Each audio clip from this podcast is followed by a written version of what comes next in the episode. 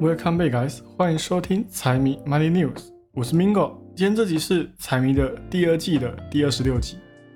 今天的话，一开始我们先来谈一下战争现在到底演变得如何，未来又会有什么样的危机呢？再来来聊一下经济状况，到底是不是如大家所想的一样走上坡呢？能源产业在战争的推波助澜之下，到底是好？还是不好。Intel 财报公布，股价难道要准备重回高峰了吗？这些都让我们今天来好好的聊一下。好，那我们就废话不多说，直接开始今天的节目。这个礼拜，中东那边的战事真的是越来越恶化了，看起来随时都会有进一步在扩大的迹象。星期五，以色列已经在官方上面证明说，他们的确已经准备好要在加萨地区扩大他们的地面行动。现在加萨地区说认真的，还是有很多民众愿意待在那里，不是他们不走，而是他们要走也不知道要去哪里。更何况要走的话，光是要离开边关呢，就要连过三个关口。加上现在一时间人流出走的人数太多了，边境也会忙不过来。加沙地区也已经确定了断网也断电，双方之间都保持一个随时会剑拔弩张的态度。在这种环境之下，那些没有跑走的加沙居民真的是过得比谁都还要煎熬啊。而以色列方面呢，除了加强地面行动之外，真的是被第一天的空袭给震惊到了，空袭的预防措施也跟着地面部队再次的朝加沙进行入侵。虽然入侵还没有听到有重大的伤亡，但是就现在的大宗商品市场，大家都还在等待一个信号。什么信号？就是以色列大规模对加沙地区进行全面入侵的信号。只要战争扩大，先不说能源会不会飙涨，就说来自黎巴嫩的真主党会不会又来参与卡好了。按照美国前天对于叙利亚其中两个跟以色列有相关的军队设施实施袭击，就可以想得到，伊朗是很有可能会在以色列入侵加沙这件事情上去大做文章的。所以，有着伊朗在背后撑腰的真主党。就很有那个可能性，会是伊朗在背后当搅屎棍的武器。就算过了几个小时之后，美国军方就马上为自己辩解说，这次的袭击事件跟伊朗是无关系的，也跟以巴冲突毫无关联。美方就是想要极力撇清这两件事的关系。但是用脚想也知道，事情绝对没有想象的那么简单啊。无缘无故去敲打别人的军事基地，当然绝对也不可能会是想要测试飞弹威力而已。所以国际市场呢，也完全不把美国军方说的话当做一回事。现在市场上最大的担忧，也已经从以色列跟哈马斯双方的大战，转变成美国跟以色列对战伊朗的大战。那大家也不要小看战争在国际上扮演的角色。台湾虽然也有地缘政治的危机在，但是我相信大部分人还是因为跟中东国家相距比较远的关系，置身事外的人绝对还是占大多数的。只是，一旦事态演变成我上面所说的美国跟伊朗之间的美伊冲突，那我们也会因为战争的问题而再次的烧起来。到时候好不容易回笼的台商，可能又会有出头的打算了。虽然说要演变成那样的几率非常的低，近乎不可能，因为很多国家来年就要进行总统选举，这种会牵扯到自己政权关系的问题哦，能不碰就不碰，真的是谁碰谁倒霉！但是不免的还是要有另外一手准备哦，像是避险资产最爱的黄金跟美金，都又再一次的飙破新高，黄金更是来到了两千美元的关口。要是有在关注黄金的，就可以发现，现在真的是完全不讲理的狂冲。那之所以会这样，中东的战争也占了很大的因素。涨跌的话也很难说，全都要看瞬息万变的战争形势会怎么演变。那很多人就可能会想要问了，为什么中东方面看起来随时都会打起来，能源方面还可以在没有大涨之外，反而还带头领跌市场呢？其实主要还是因为石油市场的巨头开的财报出现了一些问题，像是雪佛龙跟埃克森美孚两家的季度利润都大幅的低于预期，还有像是 ENPH 也是相对比较惨的。太阳能的需求大幅度的放缓，也让它大跌了百分之十四。那跟它相关的 SEDG 呢？可能很多人想不到的是，它在公布令人难受的指引之后，就迎来单日跌幅百分之二十七。ENPH 也很有可能会步入它的后尘。那最近公布的经济数据 PCE，我们也来快速的聊一下，看看最近的经济还有什么是我们值得在意的。比如联总会最看重的核心 PCE，这一次就在预期的范围内。只是如果把核心的 PCE 没有包到的能源跟食品包进来看的话呢，月度却是增长，也就代表说物价现在已经又再一次的回到增长的行列当中，而且这也是直接造成民众消费又再一次增加的主因。九月的消费支出大幅增加三个百分点。但是收入方面呢，确实下降了一个百分点。千万不要小看这一个百分点哦。你一千块少赚一百块，可能还不会感觉到肉疼。但是要是十万块少赚一万呢，你可能就会在那边靠背的嘛。这也让大家在那边猜，是不是现在看到利率要维持的更久，物价会长期维持高涨，那干脆就不省了。收支都出现脱节的战争又再一次的恶化，与其省钱，还不如该花就花。一边是收入赶不上支出，一边是债务逐渐累积，像是学贷恢复。虽然说之前我也没有少说，但是眼下这个问题是真的越来越严重了。目前美国未偿还的债务里面有一兆五千万是学生贷款。每个人平均每个月要还给政府五百零三美。如果按照现在美国平均每个人的可支配收入来下去比的话呢，其实不难发现，只要债务重新启动，对于大部分人来讲，可能会直接少了百分之四十的收入。再来，我们再来模拟另外一个场景，也就是现在这样的收支不平衡的情况，如果持续下去的话。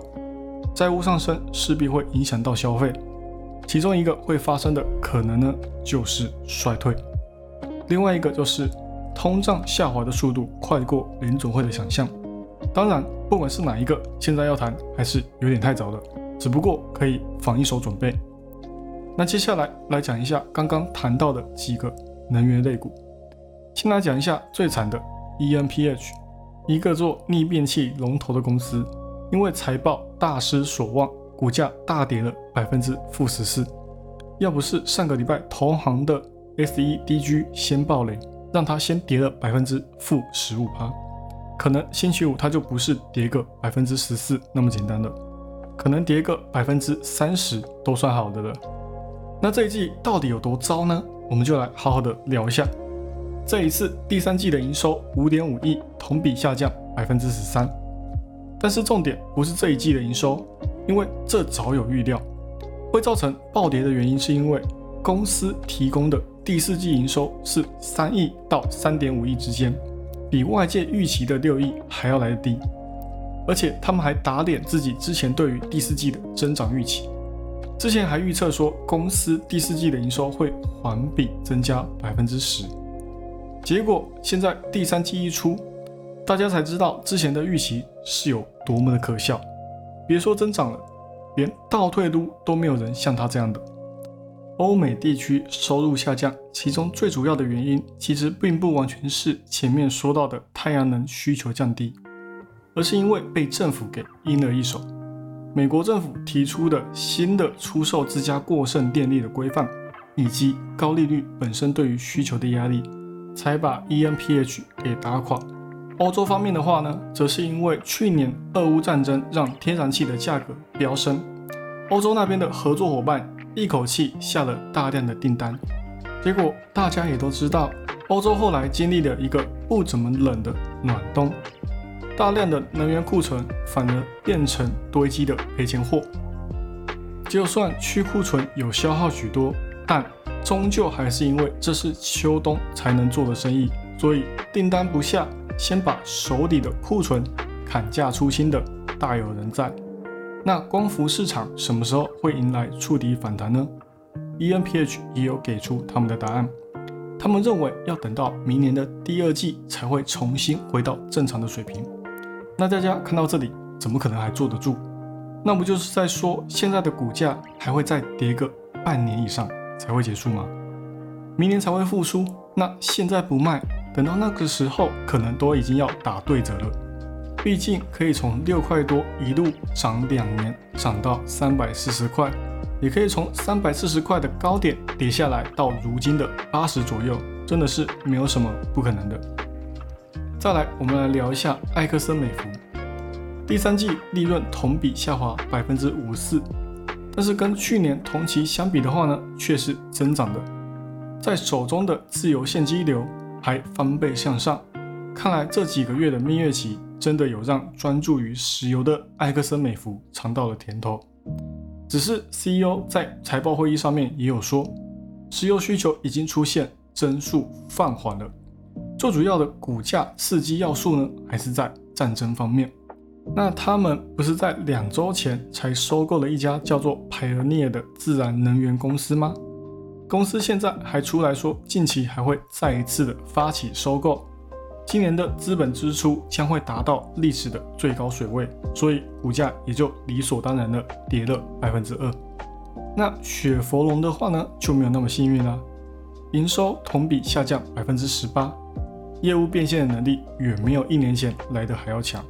利润也同比下降了百分之四十二。虽然说公司宣布明年的股息增加百分之八，公司回购也提高百分之十四到两百亿美金，但还是不改投资人悲观的看法，股价跳空下跌百分之七。雪佛龙最主要的业务就是在成品油方面建立销售渠道，但是现在石油成本增长，对于他们来说就是在蚕食他们的利润。得来的库存比之前还要少，换出去的利润又怎么会增加呢？所以股价下跌也是在意料之中啊。最后的话，我们来讲一下 Intel 的财报，第三季的营收一百四十二亿美元，同比下降百分之八，已经连续七个季度销售下降了。只是这一次的营收呢，却是高出市场预期的一百三十五亿美元。EPS 的话，零点四一，虽然说也是同比下滑。但也比预期中的零点二二好上许多。要知道，Intel 在今年刚开始的第一季也还是负的零点零四，第二季才转亏为盈到零点一三，现在更是甩开预期的零点二二到零点四，在前两季还处在一个史上最大亏损跟转亏为盈的局面，过了一季就交出如此超预期的表现，对于投资人来讲。也是一个惊喜，这后面也有可能会说明说裁掉了前面那一万多人的背后带来了多少效益啊？虽然这份财报有一部分是已经独立上市的 Mobileye 给出的功劳，但是这一次代工部门才是真的牛逼，百分之三百的增长，也有透露出有好几个客户已经押宝在他们 Intel 身上了。那有关十八 A 晶片这件事情。公司方面也已经宣布，会到二零二五年把十八 A 晶片推到行业的领先。这个虽然说目标蛮远大的，但是属实对于现阶段的 Intel 来说，还是会有点困难。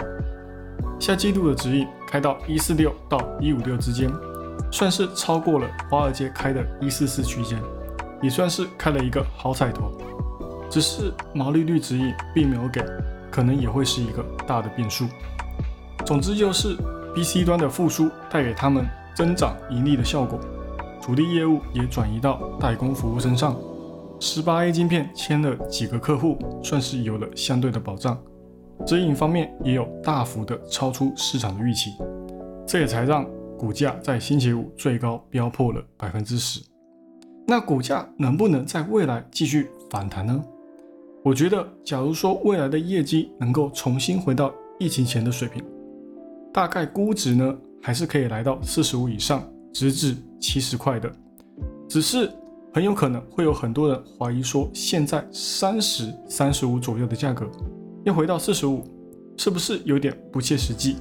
其实并不会哦，这跟我们以往看增速预期就可以知道了。今年全年增速预期是百分之负的六十六，明年外界给的则是百分之正的一百七十七。在这么高的增速之下，股价重新回到以往的价格，可能就不会很难的。至于要不要现在加仓，就看你个人了。好了，以上就是今天的财经大小事。财迷 Money News 陪你阅览国际财经，让你不再对财经感到陌生，让财经与你没有距离。喜欢我节目的朋友们，帮我多多推荐给你的亲朋好友，记得 Follow a Share 一定给它按下去。还有，不要忘了财迷也有 IG 跟 Facebook 哦，请大家多多帮财迷捧顶起来。那就这样喽，我是 Mingo，我们下期再见，拜拜。